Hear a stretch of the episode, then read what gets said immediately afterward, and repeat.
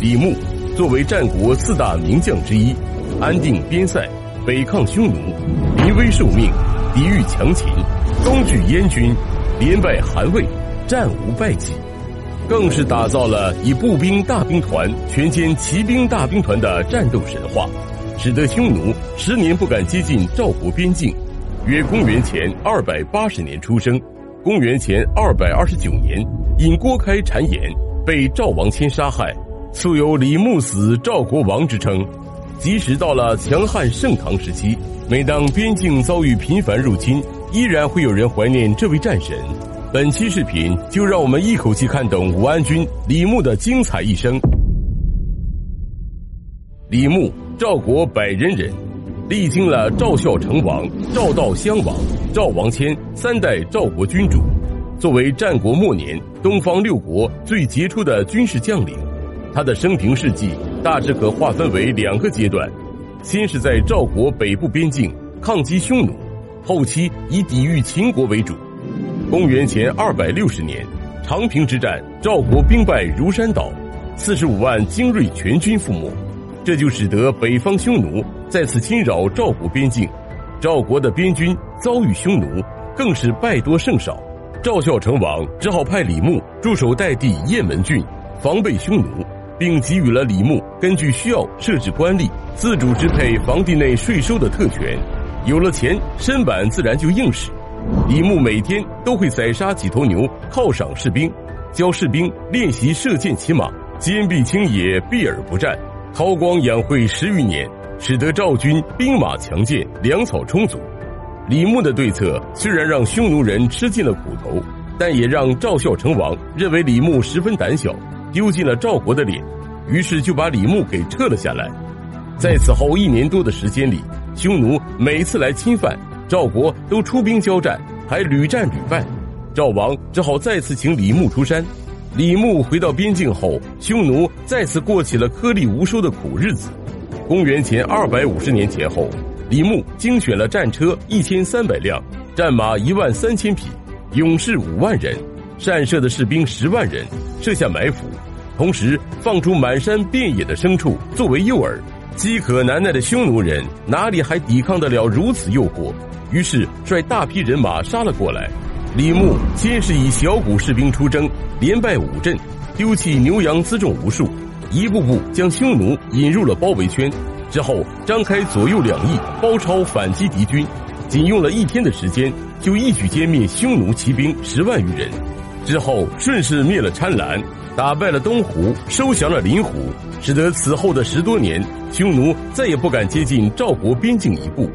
公元前二百四十六年。李牧以相国的身份出使秦国，订立了盟约，使秦国归还了赵国的质子。公元前二百四十五年，赵孝成王去世，赵悼襄王继位，命乐胜代替了廉颇大将军之职，使得廉颇一怒之下投奔了魏国。当时田丹、赵奢、蔺相如这些赵国名将早已去世，李牧自此成为赵国砥柱。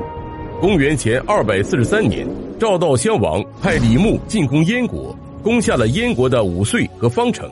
公元前二百三十五年，赵悼襄王逝世，赵王迁即位，秦国开始对赵国动手。先是派将领桓乙攻取了赵国的平阳、武城，斩杀赵军十万。此后又乘胜追击，率军东出上党，越过太行山，自北路深入赵国后方，直逼邯郸。公元前二百三十三年，赵王谦见形势危急，从代雁门调回李牧，任命其为大将军，指挥全部赵军南下抗秦。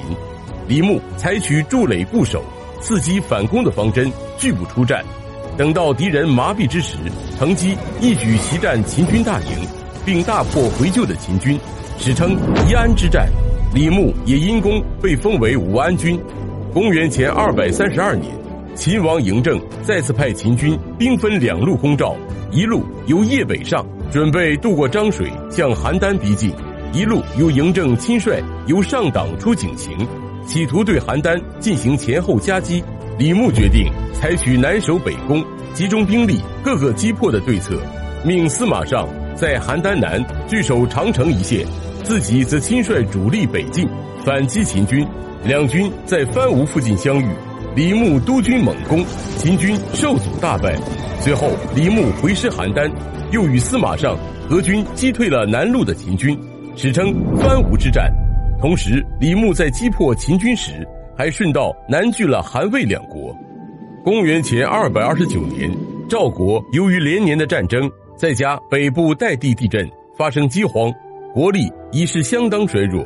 秦王嬴政派大将王翦率秦军主力直下井陉，与杨端和率领的河内士兵围攻赵都邯郸。